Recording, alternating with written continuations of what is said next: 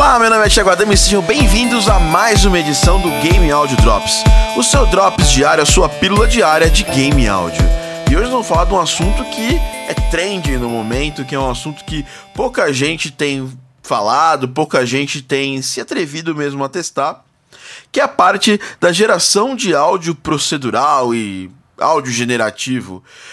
Nós temos um jogo que está altamente em voga, que é um jogo indie considerado mais promissor do momento, que é o No Man's Sky. E você escuta ao fundo, a partir de agora, o som ambiente desse jogo e eu vou explicar um pouco mais para você como ele foi gerado. O áudio, tanto os sound effects quanto a música é generativa. Isso não é novo nos games. A gente teve é, um caso específico de música generativa é, famoso, que foi a incursão de Brian Eno, né, um dos grandes baluartes da música generativa no mundo, não só nos games. Na verdade, nos games ele participou do jogo Spore, né, com Will Wright, criador do The Sims, e ele criou, junto com a equipe do Will Wright, uma engine que gerava é, sons, que gerava música generativa, né? Ou seja, gerava música, compõe a música em tempo real. Isso que é áudio generativo. As pessoas não entendem, elas confundem áudio generativo é, procedural com uh, áudio dinâmico. São coisas diferentes. O áudio dinâmico, você já tem as peças gravadas, né? E elas ocorrem de acordo com alguma uh, algum parâmetro do jogo. E o áudio procedural e generativo é o contrário. É, as peças são geradas em tempo real no jogo. Ou seja, via síntese, normalmente é via sintetizador. E aí eu vi uma entrevista bem legal do Paul Wire, né? Da, da equipe da Halo Games, que é que está desenvolvendo o No Man's Sky. E eles contaram com uma banda uh, que chama 65 Days of Static para fazer trilha sonora.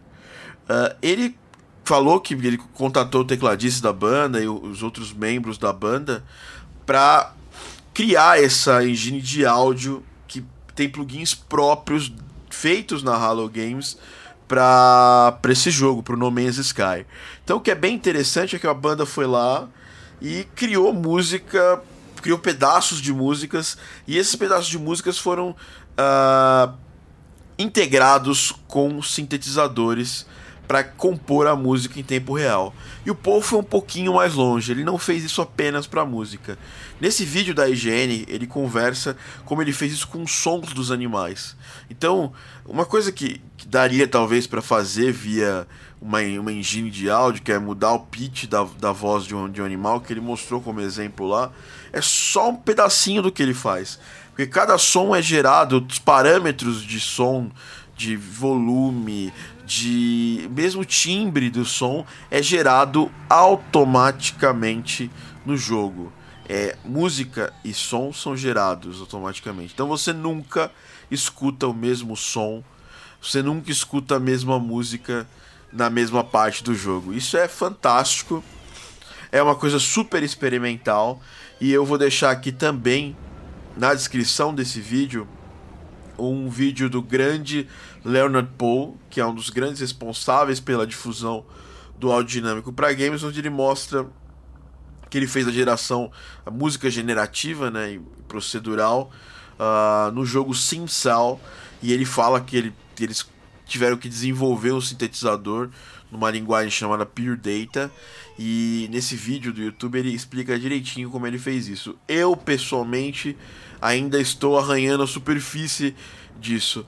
Mas eu mal posso esperar pelo som que o No Man's Sky é, tá para trazer pra gente, porque se no Spore a gente tinha música generativa para um jogo que teoricamente assim ele não é, ele tem muita coisa interessante, mas ele não tem essa parada do No Man's Sky que é você visitar vários planetas que são gerados dinamicamente, são gerados automaticamente.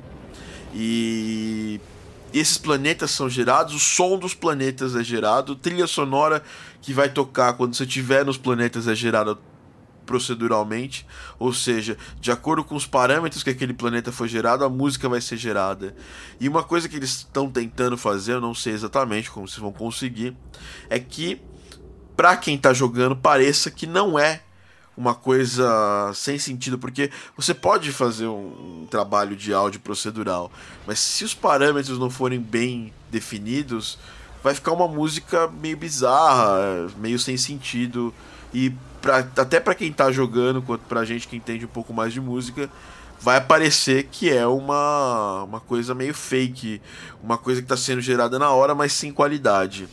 E pelo que eu vi da, dos, dos footages que foram mostrados no No Man's Sky, os minutos de jogo que foram mostrados no No Man's Sky, tá muito bom isso aí. Então essa é uma tendência de mercado para o futuro, não é nada simples. Hoje em dia daria para fazer áudio generativo usando engines como a Unity, daria. Você tem condição de, de, de, de colocar em um sintetizador ali é, dentro da Unity para fazer isso aí. Da Unreal eu não sei exatamente, eu não trabalho muito com jogos com Unreal. Uh, com as nossas ferramentas de áudio hoje, os middlewares, dá para fazer alguma coisa nesse sentido, mas as empresas hoje ainda preferem desenvolver seus próprios plugins, seus próprios softwares para trabalhar com áudio generativo, que foi o, a decisão que o pessoal do No Man's Sky tomou. Então, guarda isso aí como uma tendência de mercado para o futuro e coisa que a gente tem que começar a estudar para performar na profissão de de tipo de compositor, de sound designer para games. Beleza? Então, nada mais justo do que a gente escutar no final desse podcast uma música do No Man's Sky. Essa música foi feita pela banda 65 Days of Static. Ela já existia, mas ela foi feita uma versão dessa música para o trailer do jogo No Man's Sky. A música chama Debutante.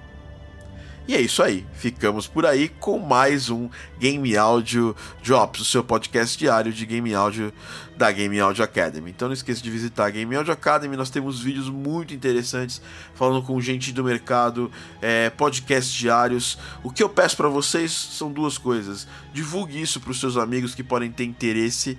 É, esse conhecimento é, ele foi feito para ser difundido porque eu poderia muito bem guardar ele para mim e ficar numa boa.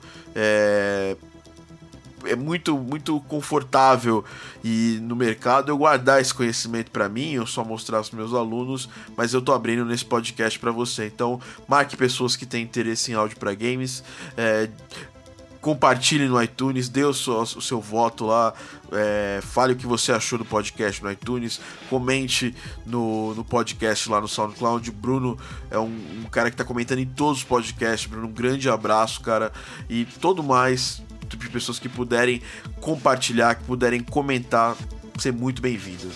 Então é isso aí. Nos vemos no próximo Game Audio Drops e aquele abraço.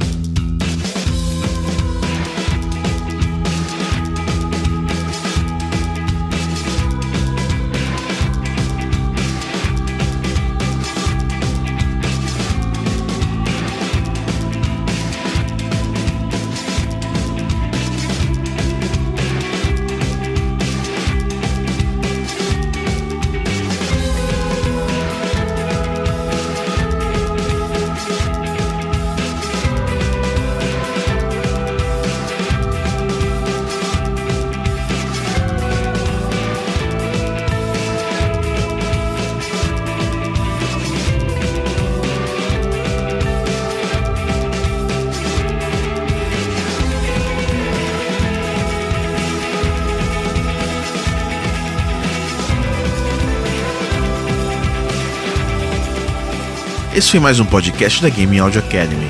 Se você gostou, não esqueça de assinar o podcast no iTunes Store e também no seu RSS padrão, seu RSS preferido. Não se esqueça também, se você assinou na iTunes Store, de ir lá e avaliar o podcast. Deixe seu comentário. Esse é o maior pagamento que o podcast da Game Audio Academy, o Game Audio Drops, precisa. Outra coisa, não esqueça de visitar a Game Audio Academy, gameaudioacademy.com. Lá você tem palestras, conteúdos em vídeo e também em áudio sobre game áudio. Quer entender melhor game áudio? gameaudioacademy.com.